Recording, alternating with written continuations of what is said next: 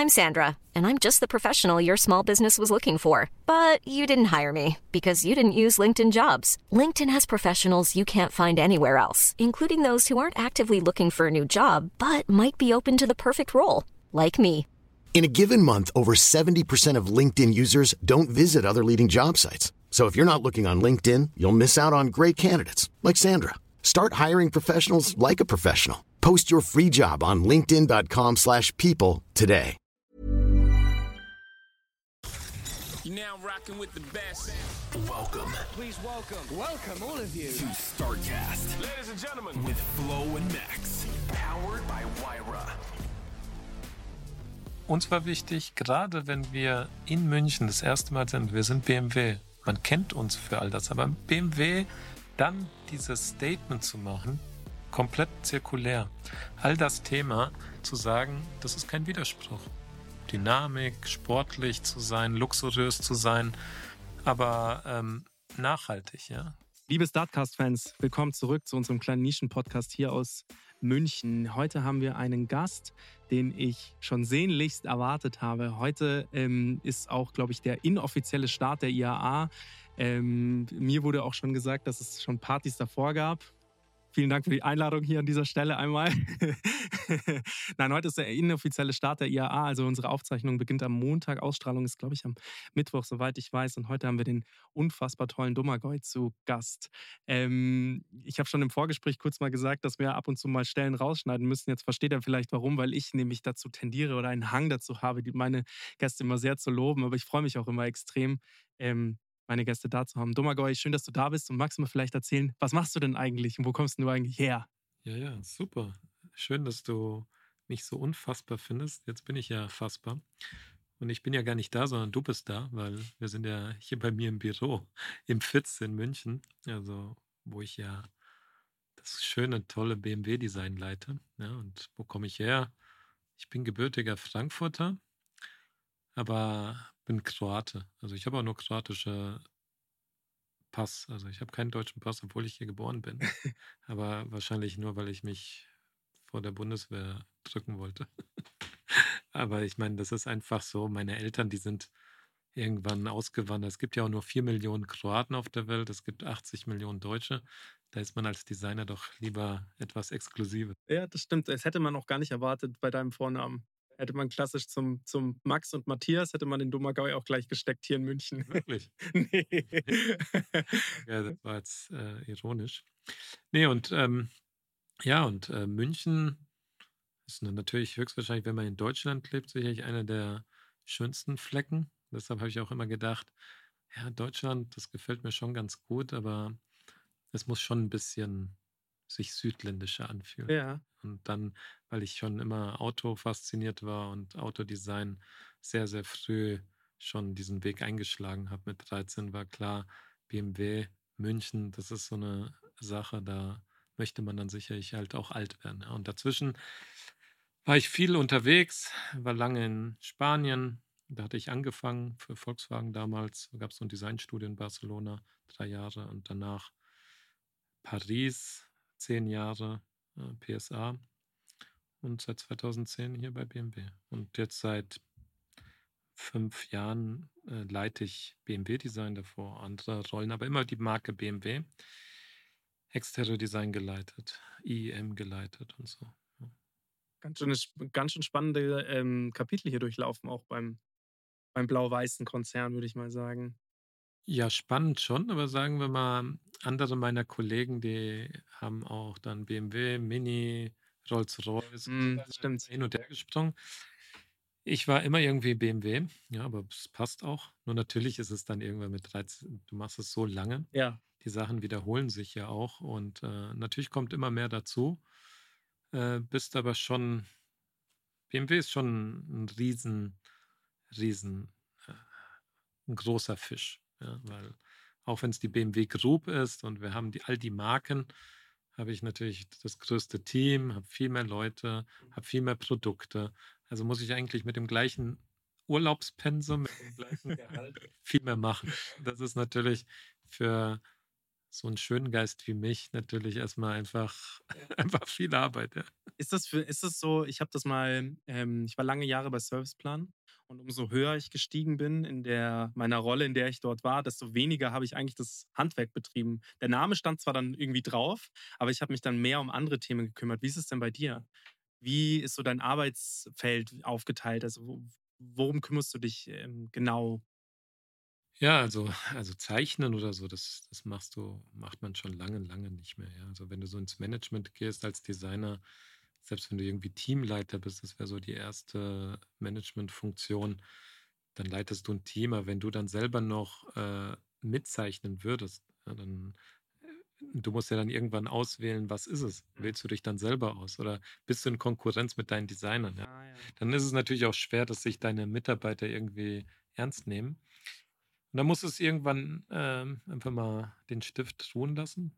Äh, und dann musst du versuchen, die Kreativität, die du hast, das Verständnis, die Erfahrung, die du hast, äh, so zu übertragen, dass die Designer, die vielleicht noch vieles nicht so verstehen, Zusammenhänge, du musst es enablen, du musst sie befähigen quasi und halt auch äh, wissen, wann es gut ist, auch vielleicht manche Dinge nicht zu wissen. Mhm. Weil wenn du zu viel weißt, kommt auch nicht so viel raus. Aber wenn ich dann weiß, das geht ja gar nicht, wieso sollte ich es dann überhaupt zeichnen? Ne? Weil du weißt, es geht in die Tonne. Aber manchmal ist diese Naivität auch sehr, sehr wichtig, um Kreativität zu ermöglichen. Und das ist dann die Aufgabe, ja. Und jetzt natürlich, wenn du wirklich ähm, für das, für die Wahrnehmung, also das Design, was ist Design? Design ist ja viel mehr als jetzt nur Exterior, das Interior, Farbmaterial, das sind ja auch natürlich alles, wie die Marke wahrgenommen wird, das Erlebnis dieser Marke. Das ist dann nicht mehr nur, okay, welche Zeichnung wird ausgewählt, sondern es ist äh, die Strategie, die dahinter ist. Ja, also, und das ist halt sehr viel Arbeit, die auch direkt mit dem Vorstand passiert. Du musst ja erstmal eine Vision und eine Strategie bestätigen, die alle Ziele, die sich ein Unternehmen setzt, ja, dann auch auf dieser Ebene äh, irgendwie erreichbar sind. Ja, weil du hast eine hundertjährige, über hundertjährige Vergangenheit, Historie mit BMW.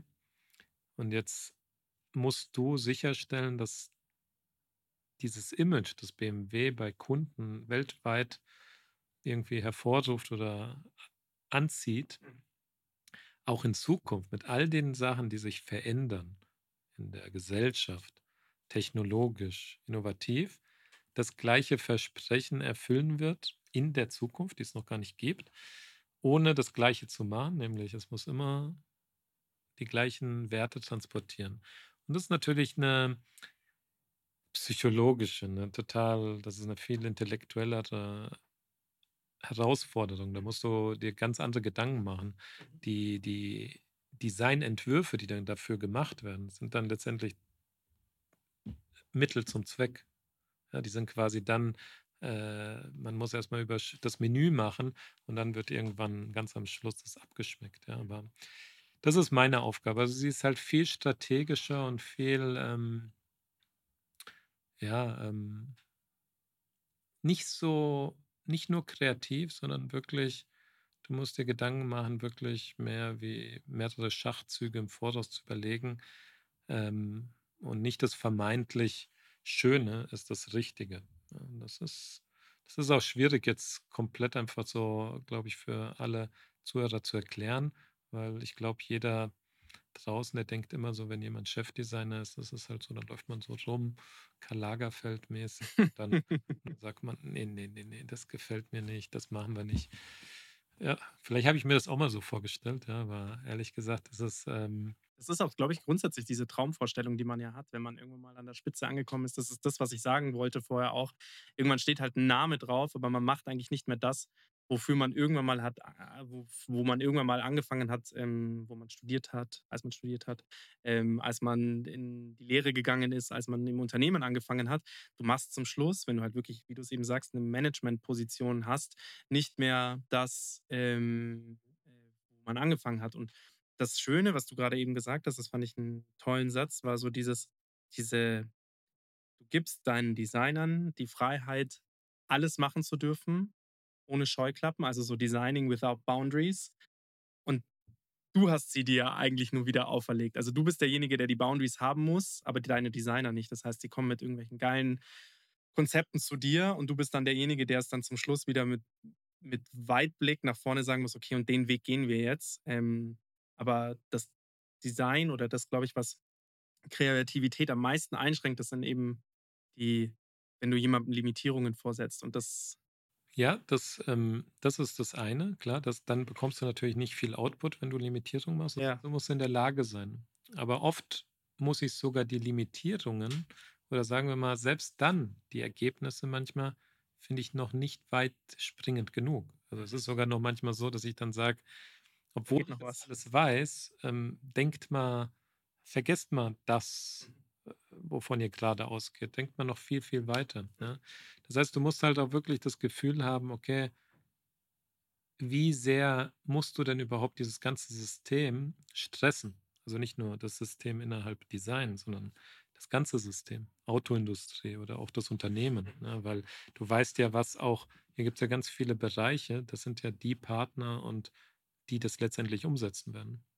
Auch Vertrieb ist ganz relevant. Also die, die dann auch sagen, hm, weiß nicht, ob wir dann diese Volumen er erfüllen, wenn wir uns so weit entfernen von dem, was heute gut funktioniert.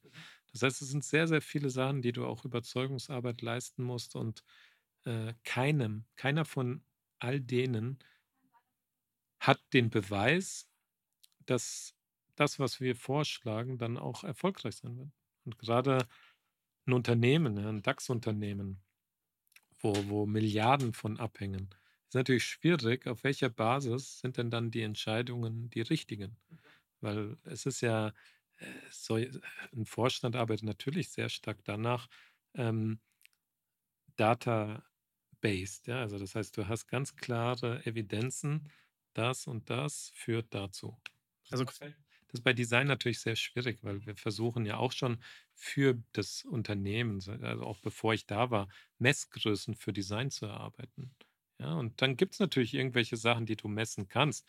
Wie äh, verkaufen sich Autos, wie sind, aber das ist nicht, aber das ist ja immer retrospektiv. Das weißt du erst nach drei Jahren. Aber wenn du jetzt ein Auto vorstellst, gibt es jetzt nicht irgendwie so ein, so, so, ja, das erfüllt 10 von 10 ne, sondern wir müssen es sagen. Und dann ist natürlich das schwierig, weil jeder denkt oder die einzige Messgröße, die es gibt, ist der subjektive Geschmack. Mhm. Und so. sagen wir mal, es sind sieben Vorstände oder dann auch andere Entscheidungsträger, die relevant sind. Und jeder sagt, gefällt mir nicht oder, Mhm. oder gefällt mir. Auch finde ich super. Und dann, und dann wird halt quasi die Mehrheit entscheiden oder sagen wir mal der Vorstandsvorsitzende als letzter. Der natürlich schon, natürlich, das hängt aber davon ab, auch ist eine Managementleistung. Ja? Du musst dann zuhören, du musst genau hinhören, ähm, welche Risiken, welche Reaktion. Es ist eine psychologische Herangehensweise. Ja? Und das ist etwas, was auch sehr, sehr wichtig ist in meinem Beruf. Also ähm, zu verstehen, wie welches Unternehmen tickt, weil nicht bei allen Unternehmen läuft es gleich. Manche Unternehmen geben vielleicht Design mehr Freiheit oder, oder sagen, ja, ja, das wird schon so sein. Aber BMW ist halt auch eine ganz andere Kultur. Ja, und so musst du dich auch als Designer überhaupt, egal in welchem Job, ähm, jetzt nicht nur als Designer, eben wenn du erfolgreich sein willst, musst du erstmal verstehen, wie läuft denn der Hase? Also wie und wie funktioniert, wie ist denn die Unternehmenskultur? Und dann musst du eben dir einen einen Weg ähm, entwickeln, wie kann denn überhaupt progressives Design in diesem Unternehmen zum Ziel führen? Ja, das wird nicht darüber kommen, dass du denen zeigst, aber seht ihr das denn nicht? seht ihr nicht, wie cool das ist? Das können die ja gar nicht sehen. Also, oder was ist cool? Weil das ja eh ist. Ein CFO bewertet Coolness auch anders als du. Genau. Und, und, und das heißt, und die Coolness, es geht auch nicht darum, dass ich etwas mache, was ich glaube, das cool ist, sondern es geht darum, was ich glaube, die Kunden cool finden werden. Und auf der Basis, auf der Kunden überhaupt uns vorgegeben werden. Weil die suche ich nicht aus. Ich sage nicht einfach, mal schauen, wie viele Leute das dann kaufen, sondern es gibt ja ganz klar eine Zielvorgabe, in welche Milieus oder in welche kulturellen oder in welche Märkte willst du denn reingehen? Mit was für einem Produkt? Und das ist, glaube ich, auch ein Designer wird ja nicht geboren als Designer, sondern es ist eigentlich ein Creative Mind. Und es ist egal, ob man Fotograf wird, ob man Direktor wird, ob man Koch wird oder so. Ist eigentlich egal. Natürlich mag man dann vielleicht als Junge mehr Autos, aber insofern würde ich jetzt eigentlich erstmal sagen, man muss diese Kreativität nutzen und auch diese äh, sich hineinversetzen zu können. Also es ist eher eine Empathie, die du haben musst, um zu verstehen, was denn dem Kunden am Schluss schmecken wird. Ich glaube auch, je, der Erfolg von egal wem, in, in egal welcher Branche, hängt ja auch sehr stark davon ab, von dieser Empathie. Ja, weil wenn du die ganze Zeit nur das machst mit Scheuklappen, was du glaubst richtig ist, dann ist es wie ein Sechser im Lotto. Irgendwann wird es genau zutreffen und du wirst erfolgreich sein. Aber ansonsten musst du in der Lage sein, einfach in einem komplexen Umfeld die richtigen Dinge zusammenzuziehen und alle sozusagen zufriedenzustellen ja, und das alle glauben. Und das ist dann eher deshalb eher so ein sehr, sehr taktisches oder ein strategisches. Aber das ist eher ja. Managementleistung. Und ich glaube, die, die hat jetzt nichts mit Design zu tun. Ja. Ist wirklich schwierig, da, da dann irgendwann mal noch zu sagen, man ist dann am Ende des Tages ist man noch Designer, man ist, du, du bist so vieles. Und mit deinem Team seid ihr halt so vieles. Jetzt möchte ich einmal auf die ähm, eine Sache springen, und zwar, das ist jetzt, wie du es eben sagst, Geschmack. Das ist etwas, ähm, wo ich sage, das gefällt mir. Das ist jetzt das, was ihr jetzt gemacht habt. Also die neue Klasse, das ist etwas, wo ich sagen muss, ähm, vielleicht ein bisschen vorher angefangen, ähnlich wie bei der Mode, sagt man ja oft, Trends kommen immer wieder, Designs kommen immer wieder, Designansprüche werden immer wieder neu aufgegriffen. Bei der neuen Klasse habe ich jetzt das Gefühl, das ist etwas, das aus, in, in einem anderen Zeitalter ähm, geschliffen wurde und ins neue Zeitalter gesetzt wurde. Und ich finde, das ist etwas, da habt ihr einen echten Meilenstein gesetzt, weil auch hier, um ehrlich zu sein, man schaut sich vieles an oder wir schauen uns als Agentur auch viele Sachen an, die eben rauskommen und man hat ganz selten so, dass man sagt, oder hat sich jetzt jemand mal wieder was getraut, da ist etwas, da ist jemand in, in da hat wirklich jemand mal was anderes gemacht. Das habt ihr geschafft. Ja, das freut mich. Also das ist auch genau der Anspruch gewesen. Ja. Und der Anspruch wäre natürlich bei jeder Marke, also sagen wir mal, eines Designers immer so. Du musst dann immer sehen, was ist der Kontext. Ne? Mhm. Also wieder verstehen, was macht denn den Unterschied oder was ist denn die, die Relevanz von BMW überhaupt auf dieser Welt? Mhm. Weil du kannst natürlich einfach sagen, ein schönes Auto machen. Was auch viele letztendlich Kunden sagen, würden, ja, mach mir doch einfach einen schönen BMW. Aber das wird halt nicht reichen und vor allem auch in diesem ganzen Kontext, dass es einfach viel zu viele Autos gibt, dass es einfach auch ähm, Ressourcen auch endlich sind. Mhm. Musst du dir schon überlegen, was ist denn überhaupt ähm, die Rechtfertigung, dass es BMW in der Zukunft noch gibt? Also du musst ja einen Unterschied machen, dass alles das, wo du Zeit, Geld, Ressourcen reinsteckst, so eben nur ein BMW sein kann. da musst du natürlich genau verstehen, wofür stand BMW immer. Das war eine gewisse Einfachheit, eine Klarheit oder sagen wir mal eine Fokussiertheit auf was ganz Essentielles. Ja, bis, bis wann war das? Weil du sagst, es stand immer für? Ja, also sagen wir mal die letzten 10, 15 Jahre oder einfach, weil sich die Gesellschaft so entwickelt hat, wo, wo einfach, sagen wir mal, immer mehr und mehr ähm, wichtig wurde. Und man hat dann angefangen, ich weiß noch, der G11, also das ist der 7er vor dem jetzigen, als der rauskam, da hatten wir ganz, ganz viele äh, USPs in dem Auto, sagen wir mal, als erstes Auto so Gestiksteuerungen und so. Und also wirklich, das Auto war voll mit irgendwelchen Spielereien. Wir haben es trotzdem nicht geschafft, die S-Klasse damit zu überholen. Und äh, obwohl wir Innovationen hatten. Es waren einfach viel zu viele. Es war auch nicht klar, was, was dann wirklich die Essenz ist von BMW. Sondern man hat einfach gedacht, mehr hilft vielleicht auch mehr. Und diese Abkehr, also wenn man sich an, auch, dass man sagt, wir sind ja natürlich erfolgreich oder dass man all die Berechnungen macht, Business Cases. Man macht noch eine, wir haben da eine Zeit lang auch so Modern Line, Luxury Line, Vertriebspakete. Dann, wir können noch mehr Leute bekommen, wenn man denen noch mal zusätzlich irgendwie eine extra Line macht, dass man noch mehr SAs. Wir sind ja der Weltmeister in Sonderausstattung. Aber so viele Sonderausstattungen hatten wir lange. Davon entfernen wir uns schon mit iX haben wir was ganz anderes gemacht und jetzt auch mit dem Fünfer, da gibt es ganz neue Vertriebsangebote, wo du nicht mehr alles mit allem kombinieren kannst. Das hat ja dazu geführt, dass manche Kunden, selbst Leute, die bei BMW arbeiten, äh, wenn man sich ein Auto konfiguriert hat, wusste man gar nicht, äh, dass es manche Extras gibt oder manchmal dachte man, man hat es und man hat es doch nicht. Also das ist eigentlich, dann führt es nicht zu einer Kundenbefriedigung, sondern Ja. ganz eher zum anderen. Und es gibt ja andere Player, sagen wir mal, Tesla, die, die, die, die bieten ja nur zwei Felgen an, die bieten nur ein paar Farben an. Und klar, das wäre aus unserer Sicht, wird vielleicht auch unsere Kunden, weil unsere Kunden vielleicht anders sind, da kann man denen nicht auf einmal sagen, okay, ihr könnt euch das alles nicht mehr aussuchen. Aber man muss sich schon langsam überlegen, wie steckt man denn so Sachen zusammen und worauf kommt es denn wirklich an? Weil man muss auch Kunden auch führen. Man darf ihnen nicht das Gefühl geben, man nimmt was weg. Das ist ja eben das Know-how und die Expertise, die wir haben. Dem Kunden das Gefühl geben, er kriegt mehr mit weniger Aufwand eigentlich. Und das ist das, was sehr BMW ausmacht. Ich meine, es gibt ein Wort im Italienischen, Sprezzatura. Ja, das ist einfach so etwas, was eigentlich in Italien, dass einfach die Leute so gut aussehen ne? und eigentlich irgendwie nur ein T-Shirt und ein paar Schuhe anhaben oder so. Ja, also natürlich haben sie auch eine Hose an. Aber, äh, und in Deutschland macht man das Gleiche. Da kauft man sich irgendwie ein Ed Hardy-Shirt und, und irgendwas und, und denkt auch so, ja, und jetzt bin ich auch ganz easy, habe ich gesehen in der GQ.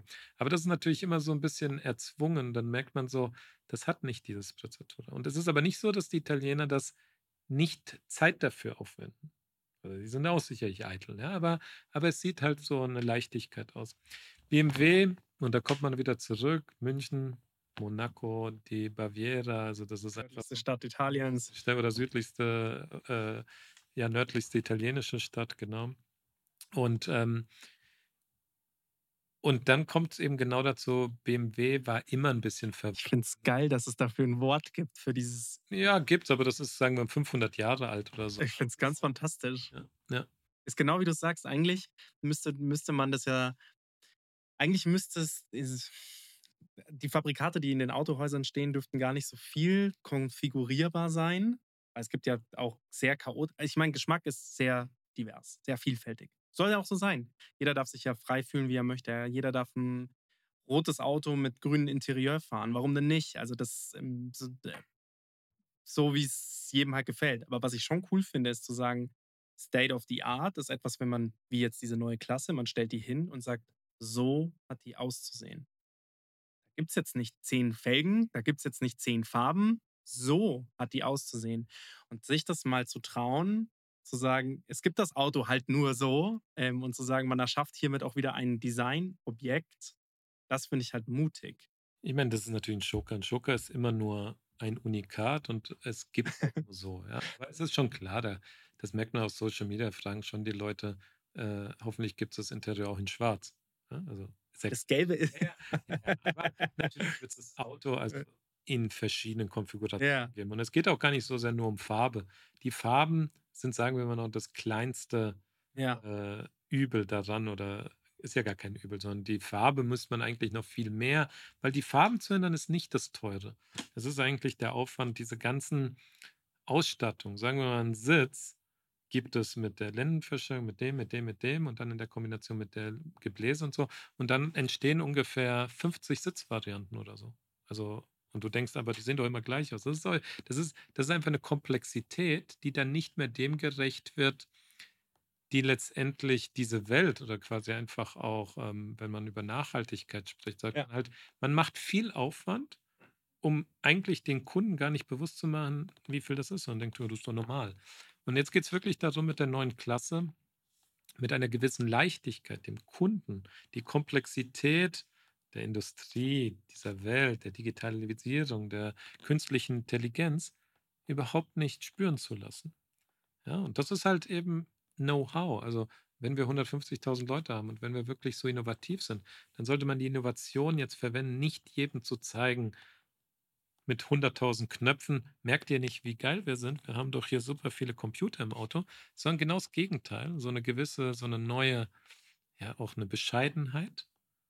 Aber eine Bescheidenheit, wir, wir nennen das ja Shy-Tech, ja, das haben wir auch schon länger angefangen. Also es ist Hightech, aber Shy-Tech, weil. Technologie ist da, aber only visible if you need it. Und das gibt dann so ein Gefühl, das ist sehr unterschwellig, also so unterbewusst. Du kommst in ein Auto und du denkst erstmal so, oh, jetzt habe ich viel Geld gezahlt, aber irgendwie kriege ich ja ziemlich wenig. Das Auto sieht ja fast nackt aus. Da ist ja nichts dran, da ist kein Chrom, da sind ja, wo sind die ganzen Knöpfe? Und das ist erstmal so ein Gefühl. Aber andererseits gibt es keine Marke. Sagen wir, wenn es ein Chinese machen würde, würde man denken, so, was ist das? Aber BMW, du musst ja überlegen, wodurch machst du wirklich einen Unterschied? Und BMW ist die einzige Marke wahrscheinlich, könnte auch Mercedes nicht so machen, dass du eigentlich dieses reduzierte, wie ein E30 damals oder so, wo du dachtest, Mann, da ist ja echt wenig dran, aber irgendwie ist schon geil. Und, und äh, es gab auch kein Sportpaket. Das Auto war sowohl für die, die sportlich wollten und elegant waren, gleich. Und ich glaube schon sehr stark daran. Das wird nicht einfach sein, weil das ist eine Abkehr von vielen Vertriebslogiken und so. Aber die neue Klasse ist der Ansatz, ein Auto zu machen, wo One Taste for Many. Ja, aber es ist die Kombination. Also wir haben so eine Designstrategie und du musst erstmal er ermöglichen, das, wie du gesagt hast, etwas zu machen, was alle gut finden. Ein iPhone zum Beispiel macht es. Es gibt jetzt dieses Telefon, gab es am Anfang nur in Schwarz und Weiß. Jetzt gibt es von mir aus das da noch in Rosa oder Gold, ja. Aber es sind trotzdem nicht 100 Farben, sondern sagen wir mal drei, vier. Und das eine kommt immer saisonal. Schwarz und Weiß wird es immer geben. Und keine Ahnung, die haben bestimmt schon zwei Milliarden Telefone verkauft, ja. Und wie kann das sein, dass zum Beispiel da die Leute nicht sagen, ja, aber ich jetzt gern mit Blümchen oder so. Klar, dann kann man es eine Cover drauf machen oder so. Aber das Telefon ist immer gleich. Da, wo aber das funktioniert nur, weil wenn du es anmachst, gibt es Milliarden Möglichkeiten. Dann wird dein Phone, dein Telefon wirklich komplett deins, ne? individuell. Und das ist natürlich jetzt auch wichtig. Wenn du natürlich so ein Auto machst, das so aussieht wie die neue Klasse, wird das ja nur funktionieren, wenn die wenn du es always fresh halten kannst oder es always yours ist, über andere Themen. Und da kommt jetzt ähm, Digitalisierung dazu. Ja, und das ist genau diese, diese, dieses Spannungsspiel. Und wir sagen jetzt so, das Extere oder Intere, alles das, was du in Werkzeuge machst, das, was du jetzt entwickeln musst und wo du in der Fabrik Werkzeuge machst, die kosten richtig Millionen. Das sollte timeless sein, zeitlos. One taste for many. Also wir machen etwas, wo eigentlich fast jeder sagt, weil es nicht modisch ist, es hängt nicht ab von Fashion, es ist nicht jetzt mal, heute ist es rund, morgen ist es eckig, sondern etwas, was immer BMW war, was irgendwie so zeitlos ist und alle sagen, ja, ist ganz nett, ja, also gefällt mir. Es muss auch gar nicht mehr sein. Es muss erstmal so sein, dass du dich damit so nicht von dem gestört fühlst. Mhm.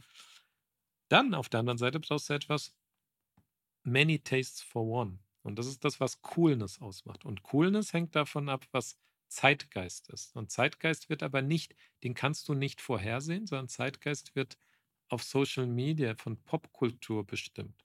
Lady Gaga zieht irgendwie an einem Tag, weil sie irgendwie, keine Ahnung, Madonna damals komme ich wieder auf Ed Hardy, weil das hatte ich irgendwie in die Geschichte mal, wo der ja nur berühmt wurde, weil sie, weil er ihr so eine Tüte gegeben hat und hat sie auf irgendeinem Event halt seine Cappy getragen. Und dann ging das hoch, ja. Und das ist halt das, was dann Fashion ausmacht. Es war nicht die Leistung, wie das genäht war oder was da drauf war, sondern es war einfach nur, dass eine bekannte Person das zu etwas Relevanten gemacht hat, ja. Und darauf musst du reagieren können. Ja, das heißt, wir machen ein Auto drei Jahre, bevor es in Serie kommt. Da kann ich jetzt ja nicht sagen, wenn wir das Interieur so machen, dann werden die Kiddies ausflippen. Die werden ausflippen, wenn, keine Ahnung, Miley Cyrus irgendwie auf einer Kanonenkugel reitet. Ja? Und dann musst du in der Lage sein, über diese, wenn das Auto da ist, mit diesem zeitlosen Design, voll immer, egal, in China ist es was anderes als in den USA, auch das wieder integrieren zu können. Und diese zusammen, diese Kombination, die nennen wir dann so iconic, cool. Und die zwei Sachen zusammen führen dann eben zu dem, dass das Auto lebendig wird, halt auch länger lebt und so wie wenn du eine Person kennenlernst, es gibt, wow, ja, boah, die gefällt mir oder der gefällt mir, echt cool, ne? Ähm, aber ist der denn, also sieht zwar gut aus, aber hat er was in der Birne? Ne? Und, und, äh, und wenn nichts in der Birne ist, dann ist es schnelle Liebe, ja, aber, aber bestimmt keine Ehe. Wenn du dann aber merkst, hey, da ist doch noch was dahinter. Ja, und dieses Wow und Meaningful macht dann Love It. Und das ist so ein bisschen das Grundrezept von dieser neuen Klasse.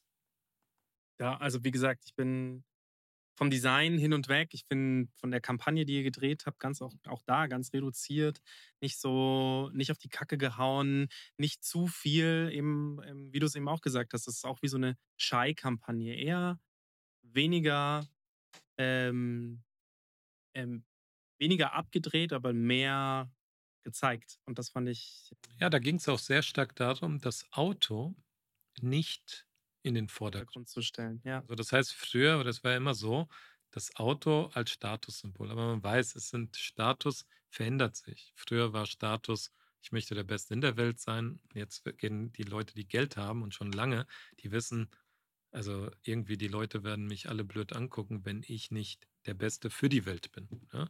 Also das heißt, du musst anfangen, auch bewussten Konsum zu machen. Also kein Mensch, der viel Geld hat, wird noch Sachen kaufen, die nicht irgendwie nachhaltig sind oder so. Oder so irgendwie ein Auto fahren, wo sie wissen, das Ganze wurde mit Kinderarbeit gemacht.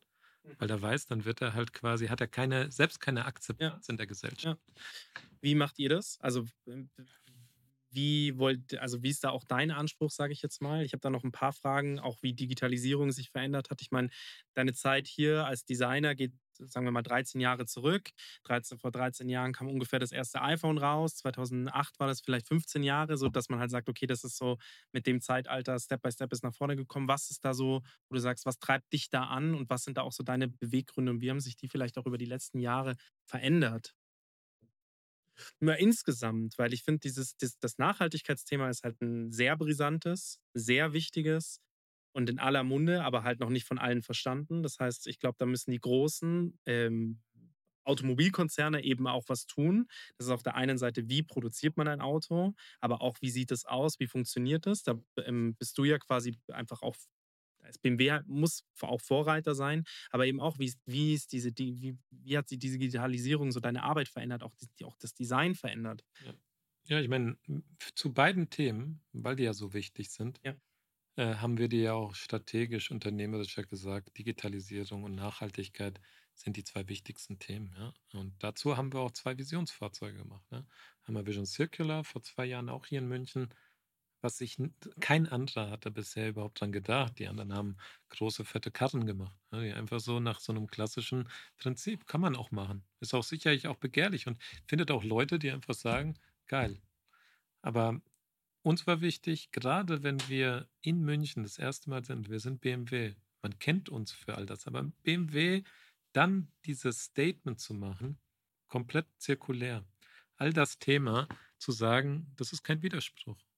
Dynamik, sportlich zu sein, luxuriös zu sein, aber ähm, nachhaltig, ja. Das war uns sehr wichtig. Und Digitalisierung genauso. Digitalisierung haben wir dann letztes Jahr natürlich auf der CES gezeigt. Ja, also eigentlich war es dieses, nee, dieses Jahr. Dieses Jahr im Januar. Mhm. Ähm, und äh, da ging es dann eben um diesen zweiten Aspekt. Was bedeutet denn Digitalisierung für BMW? Und das haben wir auch eben gezeigt, weil Digitalisierung, die Technik hat jeder. Die Frage ist aber, wie gehen wir damit um? Wie gehen wir mit Nachhaltigkeit um? Was ist das Versprechen? Weil man kann das Auto einfach so machen, aber was ist das Erlebnis? Was ist die, die Message, die, wenn du für einen Kunden, der das Auto kauft, was hat er dann? Und die Digitalisierung bei BMW, die soll sich wieder einfach anfühlen. Also und auch spielerisch, aber auch warm. Weil ich glaube, sehr viele Menschen und vor allem die Kunden, die alte Marken, ja, wozu BMW gehört, konsumieren, also fahren, die sind natürlich konservativer. Die haben auch alle Angst, gerade weil BMW ist ja eine Selbstfahrermarke, wo man eh sagt, ja, weiß ich nicht, so, ich würde niemals gern die Kontrolle abgeben. Das ist eh nochmal viel schwieriger, so künstliche Intelligenz bei einer Marke wie BMW reinzubringen, als wenn jetzt so ein neuer Player, der sich eh ganz anders positioniert und Leute nur akquiriert, die sagen, ja klar, die, die machen ja nichts anderes als Computer, denen vertraue ich schon. Aber bei BMW, ja, seid ihr immer selber gefahren, das heißt, für BMW ist es halt viel schwieriger, diese Digitalisierung irgendwie so, weil wir ja einen Vierzylinder haben. Wir sind Mechanik, wir sind halt hier fit, wir machen nichts anderes als Motoren. Und äh, aber offensichtlich machen wir auch Elektromotoren ganz gut und auch Digitalisierung auch gut, weil wir so viele Sachen haben. Und jetzt Digitalisierung hat sich so stark verändert, ja, dass wir einfach glauben, es ist sehr wichtig, unseren Kunden Digitalisierung so nahe zu bringen, dass du Vertrauen erwecken kannst. Also du musst das Gefühl haben, wie bei deiner Oma beim, beim Kaffeekränzchen zu sein, wo du sagst, oh, Omi, ich bin so happy, ich fühle mich nur noch bei dir wohl. Draußen ist ja alles gefährlich. Aber dieses Gefühl, was ja auch wieder nur ein Gefühl ist, das musst du quasi in eine Hightech schleudern. Und wie machst du das? Ja, eben mit, das ist eben wieder diese Wahrnehmungspsychologie. Da gibt es viele, viele. Das, das, ich habe sogar eine Psychologin eingestellt, ja, also die Designpsychologie studiert hat, weil ich, ich meine, die meisten Sachen, das ist letztendlich auch, um bestimmte Sachen auch wissenschaftlich zu belegen, aber Designer grundsätzlich haben das so ein bisschen intrinsisch in sich, ja, was, was denn was bewirkt, weil das ja eigentlich Manipulation ist, ja, also da, das ist ja, du, du machst sowas, das bewirkt irgendwie bei jemandem Aggressivität, bei den anderen den beruhigt. Und so gibt es eben Farben, Materialien. Natürlich musst du dann auch, sagen wir, und dafür bietet sich dann wieder Stoff, ja, oder sagen wir mal etwas, was handgefertigt ist. Weil Leder ist ja nur eine, wenn du es so willst, ja nur eine Haut von der Kuh. Das ist jetzt nicht so geil. Ja, also, und wenn du jetzt nach, man hat einen riesen CO2-Footprint. Stoff finden jetzt zwar die Leute nicht so luxuriös erstmal, aber andererseits hat es halt sehr viel Wärme und sehr viel Handwerk, weil du musst halt das weben, du musst das erstmal verarbeiten. Das heißt, es ist, wenn du es den Leuten richtig nahe bringst, viel wertvoller als eben nur eine Haut. Und, und wenn du diese Sachen so zusammenbringst und eine Geschichte dazu erzählst, du da ein Jacquard machst, dass du dann auf einmal wird dann, kriegt das eine Wärme, die aber so unterbewusst wahrgenommen wird, weil du, du hast dann tausend Assoziationen. Jeder ist ja durch sein Leben gegangen und speichert die ganze Zeit Erinnerungen. Und an die musst du knöpfen. Du musst ja wenn du ein Produkt erlebst, und es geht um Erlebnis, um Experience, dann musst du eigentlich, hast du Ratatouille gesehen? Ich liebe Ratatouille, die letzte Szene, auf die sprichst du an. Oh, genau. Und da siehst du ja, was da passiert. Letztendlich ist da jemand die ganze Zeit nur böse, griesgrämig. Wenn du ihn aber ins Herz triffst, wird er ganz weich. Ja, und eigentlich ist es nichts anderes. Als Design bist du auch ein Koch. Ja, du bist eigentlich ein Koch, machst da verschiedene Sachen zusammen und versuchst ja letztendlich genau bei den Leuten gewisse Emotionen hervorzurufen. Ne? Und, und die kannst du in die Richtung, weil es gibt ja nicht nur, wir reden jetzt von Neuklasse, ne? Ja. aber ich bin ja auch verantwortlich auch für M-Fahrzeuge. Mhm. Die müssen ja wieder ganz andere Emotionen hervorrufen. Also es ist jetzt nicht nur eine Einbahnstraße, sondern Ja. auch ein XM, den wir gemacht haben. Ja? Auch geiles Auto. Ja, Mein Sohn liebt ihn. genau. Beispiel, Neuklasse findest du toll. XM, die sind ja komplett Kontrovers. kontrovers. Ja. Das ist ja auch nicht schlimm, weil die Welt ist ja kontrovers. Auch die Kunden sind kontrovers. Das habe ich ja gesagt. Geschmack ist so unterschiedlich. Da- da- Du musst, so, du musst super viele Leute ansprechen. Ähm, du musst es als, als, als Unternehmen. Ne? Autos 100% BMW. Mhm. Also du kannst in beiden haben halt ihre Facette von BMW und ihren roten Faden durch BMW. Und das ist das Entscheidende. Das hat man damals auch bei dem, da- da- das muss ich, also wir haben jetzt noch vier Minuten Zeit. Ähm, also ich bin hin und weg. Ich glaube, wir müssen noch eine zweite Folge machen. Irgendwann mal, wenn wir ein bisschen mehr Zeit haben, weil ich habe noch ein paar mehr Fragen. Eine, Ich glaube dann auch mit Kamera, weil die ist überhitzt ausgefallen. ach nö, nee, nee, die läuft weiter. Da ist tatsächlich nur das Bild ausgefallen. Also nur das Bild ausgegangen, damit sie nicht mehr, damit sie nicht so über, weiter überhitzt. Genau. Eine Sache, die ich auch sagen muss, ist vor, Dann hätte ich nicht in der Nase popeln sollen vorhin. vor acht Jahren oder so, als der erste i3 rauskam. Wann war das? Vor acht, neun Jahren? Ich glaube sogar schon vor zehn, Oder vor zehn? wir waren nämlich schon im Museum, haben im Museum die ganze Elektrifizierung, absichtlich natürlich ist ja auch ein bisschen Marketing, Ja. dass während die anderen quasi ihre ersten Elektroautos machen, haben wir das schon im Museum. Genau, und das ist, das fand ich halt so krass. Wie, ich war damals, meine damalige Freundin, ihr Vater hatte sich dann so ein i3 geholt, weil er gesagt hat, er findet das mit den Elektroautos super und er findet das alles mega.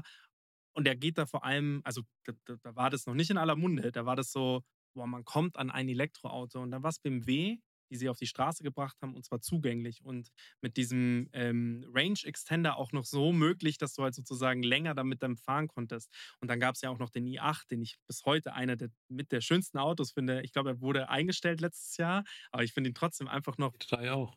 Oh, i3 auch. Wir haben dieses Jahr waren wir in Südafrika und dann haben wir den i8 noch auf der Straße stehen sehen. Der war mattschwarz, war wahrscheinlich foliert, aber wir haben gesagt, das, das, dieses Auto, wie es da steht, ist so zeitlos und so schön. Und das ist BMW. Wenn du nach zehn Jahren dir wieder mal ein Auto anschaust oder nach 15 Jahren oder wie, wie auch immer, wie ein Z3 oder ein Z8, die noch älter sind, wo die jetzt wieder so richtige Designobjekte werden, und ich glaube, das schafft ihr kontinuierlich. Ja, und das Zeitlosigkeit. Mich hat mal unser Chefstratege, also äh, auch mal gefragt, was, was zeichnet denn Zeitlosigkeit oder kann man das irgendwie. Spannend, ja. was ist denn ikonisches Design? Ja.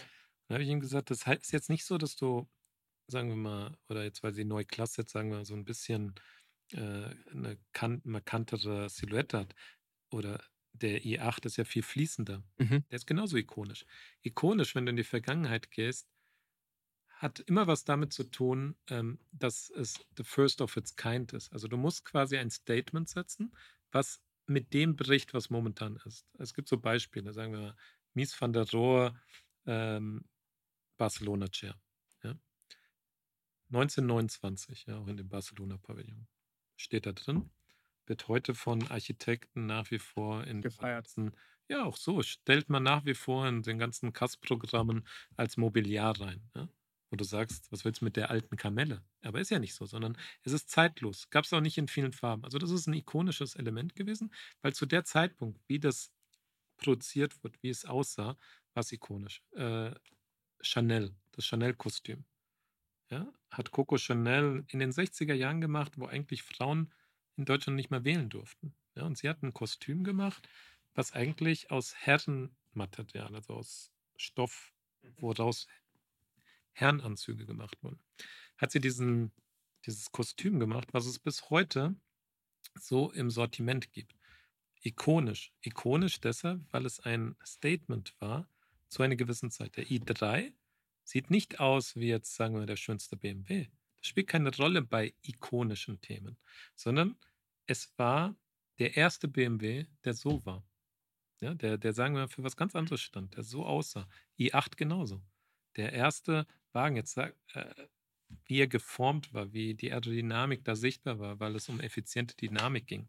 All die Themen machen ikonisch aus. Ne? Und genauso wird es halt auch mit, ähm, denke ich auch so, mit der neuen Klasse sein, weil es eine Abkehr ist von etwas, von ganz vielen Themen, die bis dahin einfach gesetzt waren.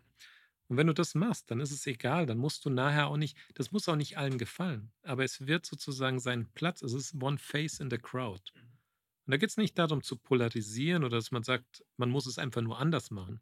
Anders machen geht nicht darum. Es sieht natürlich anders aus, aber es muss eine Relevanz haben. Also wenn es nur wow ist, bringt es nichts. Das muss wow und meaningful sein. Mhm. Und meaningful hat eben was mit, man muss verstehen, was bewegt Menschen heute? Was bewegt Gesellschaft? Darauf musst du Antworten geben, weil ein Produkt, das du dir kaufst, ist nicht nur Konsum, sondern es geht ja darum, dass dein Leben durch das Produkt besser wird. Mhm. Das ist das, was du als Designer eigentlich schaffen musst. Du musst ein Produkt gestalten, was dein Leben mehr Freude in dein Leben bringt. Ja? Ich glaube, das war ein sehr, sehr, sehr gutes Stich, äh, End, Endstichwort. Ähm, wie gesagt, ich hätte noch ein paar mehr Fragen. Ich freue mich schon auf die zweite. Ich freue mich auf die zweite Frage. Ja, genau. Würde mich sehr freuen. Vielleicht äh, kriegen wir dann schon ein paar hier ein paar Zuhörer, die dann noch ein paar Leute einladen zum nächsten. Ja, also ähm, wie gesagt, sofort. Ähm, vielen, vielen, vielen Dank für deine Zeit. Klar. Ganz fantastisch. Ja. Ähm, ähm liebe Leute, freut euch auf die IAA, freut euch, was es da, was es da alles so zu sehen gibt. Ähm, schaut euch den Stand an vom BMW oder die Stände vom BMW an. Ähm, und ich, wie gesagt, ich schreibe mir die Fragen auf fürs nächste Mal und vielleicht machen wir sogar das nächste Mal eine Live-Folge, dass Zuhörer dazukommen können und Live-Fragen stellen können. Oh, okay. Weil die Zuhörer haben wir. Vielen, vielen Dank für deine Zeit, Ja, danke dir auch. Schön, dass du da warst. Bis dann. Ciao. Thanks for listening to this episode of Startcast with Flo and Max, powered by Wyra.